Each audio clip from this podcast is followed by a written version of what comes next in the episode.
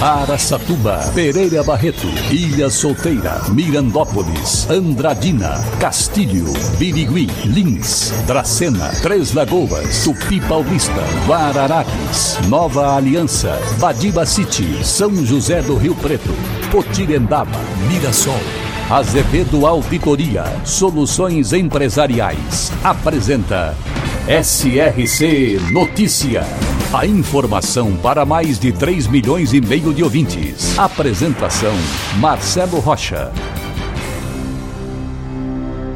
Várias unidades da Polícia Militar Rodoviária já iniciaram a campanha Natal Iluminado. A proposta é estimular as pessoas a doarem fraldas geriátricas, que depois serão repassadas às instituições de atendimento aos idosos. As bases de Polícia Militar Rodoviária já estão ficando decoradas, à espera de visitantes. Segundo o capitão Gersimar Santos, comandante da companhia de Aracatuba, o clima de Natal já contagiou toda a corporação que pretende arrecadar bastante fraldas geriátricas para ajudar as instituições de caridade, que aliás sempre precisam, né? Na verdade, esse trabalho que começou em 2016 deu-se início na região de Marília e atualmente ocorre também em Araçatuba, Marília, Jaú, Presidente Prudente, várias regiões do estado de São Paulo. A campanha, além de arrecadar, visa também estreitar os laços da polícia rodoviária com os usuários das rodovias quem puder, ajude e dê uma passadinha na base mais perto da Polícia Rodoviária. SRC Notícia. Notícia. E o setor supermercadista está contribuindo para a criação de vagas temporárias de trabalho para este final de ano, tanto na região quanto em todo o estado de São Paulo. A intenção do setor, de acordo com a APAS, a Associação Paulista de Supermercados, é de que pelo menos 7 mil vagas vão ser abertas até o final deste ano. A rede de supermercados Rondon, por exemplo, já fez uma contratação de 100 funcionários temporários para suas quatro lojas. Esses trabalhadores se somam aos cerca de 2 mil que já atuam de forma fixa na rede. Mas a boa notícia que vem da analista de recursos humanos da rede, Uli Caldas, é que, além destas, podem surgir mais vagas e uma boa parte destes temporários pode virar fixo. Fato que foi confirmado pela CNC, a Confederação Nacional do Comércio. Outros supermercados da cidade também fizeram contratações a partir do começo de novembro, já visando o final do ano tanto nas redes de varejo como também de atacado. E agora Mirassol é notícia. Repórter Enon Félix. E a Prefeitura de Mirassol, por meio da Vigilância Epidemiológica do Departamento Municipal de Saúde, está fazendo o cadastramento para a segunda etapa da campanha de castração gratuita em massa de cães e gatos. O cadastro pode ser realizado nesta semana no recinto municipal Leopoldo Gotardi, na rua Adolfo Cândido de Souza, número 142, no bairro Nossa Senhora Aparecida. E as castrações serão realizadas no dia 20, 21 e 22 de dezembro, no mesmo local. Ao todo foram disponibilizadas 600 vagas. A iniciativa vai auxiliar no controle populacional e na redução de abandono destes animais. O tutor ou responsável interessado em castrar o animal deve ser maior de 18 anos, portar RG, CPF e o comprovante de residência.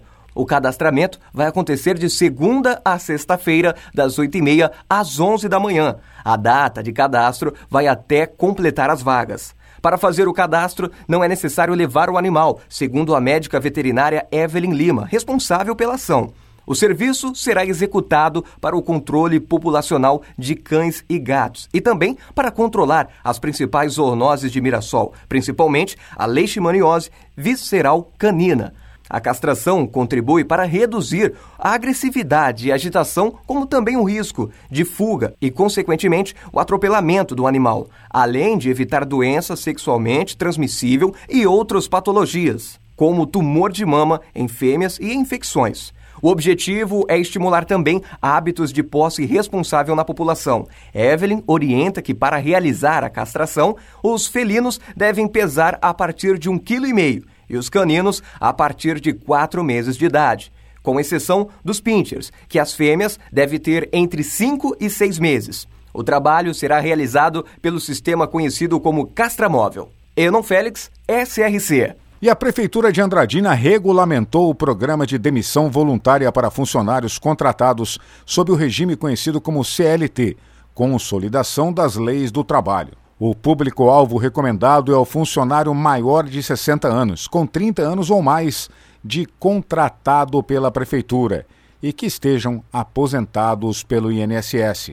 Segundo explica o secretário de Finanças da Prefeitura, Norival Nunes, apesar de estar disponível aos servidores da Ativa, a equipe do governo não recomenda a adesão ao programa de demissão voluntária para pessoas que não estejam aposentadas. O prefeito de Andradina, Mário Celso Lopes, afirmou que o programa premia pessoas que deram o sangue pela Prefeitura e ainda abre espaço para jovens que estão começando a vida e buscando uma oportunidade de trabalho. Para algumas pessoas, o programa é uma oportunidade de um redirecionamento na vida e, por ser um programa de demissão voluntária, com certeza dá benefícios aos trabalhadores.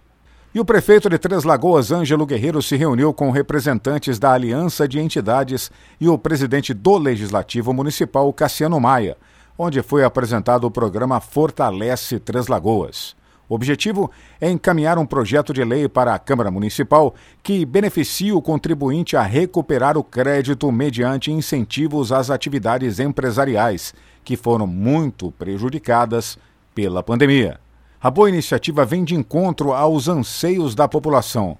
O programa surgiu após estudos minuciosos realizados pela equipe da Secretaria Municipal de Finanças, coordenado pela secretária Soila Garcia.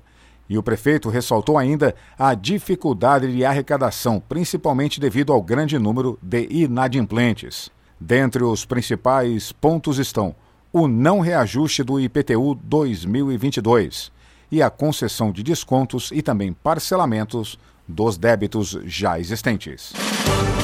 Para empresas inteligentes, Azevedo Contabilidade e Soluções Empresariais. Serviços de contabilidade e auditoria com profissionais com experiência nas áreas de gestão empresarial. Rua Bandeirantes 1438, fone 18 31 17 4500. Escritórios em Araçatuba, Bauru e São Paulo. Acesse azevedo.cnt.br. Azevedo Contabilidade e Soluções Empresariais. Há 28 anos oferecendo oferecendo serviço de qualidade. Nosso compromisso é com o seu sucesso.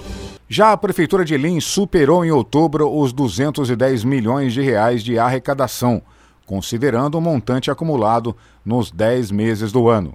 O valor é 13% superior aos 185 milhões de reais que havia arrecadado pelo município até outubro do ano passado. Apenas em outubro, a receita foi de mais de 22 milhões de reais, sendo quase 8 milhões apenas de arrecadação de ICMS.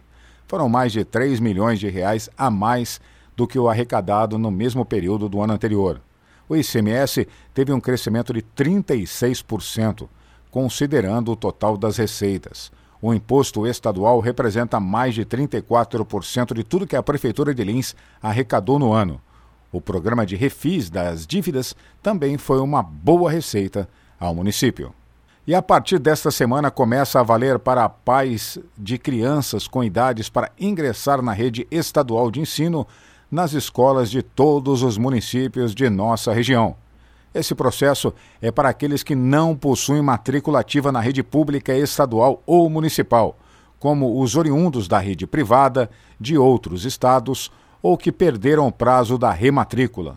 As inscrições podem ser feitas pelos responsáveis legais dos candidatos ou pessoas com mais de 18 anos de forma presencial ou online.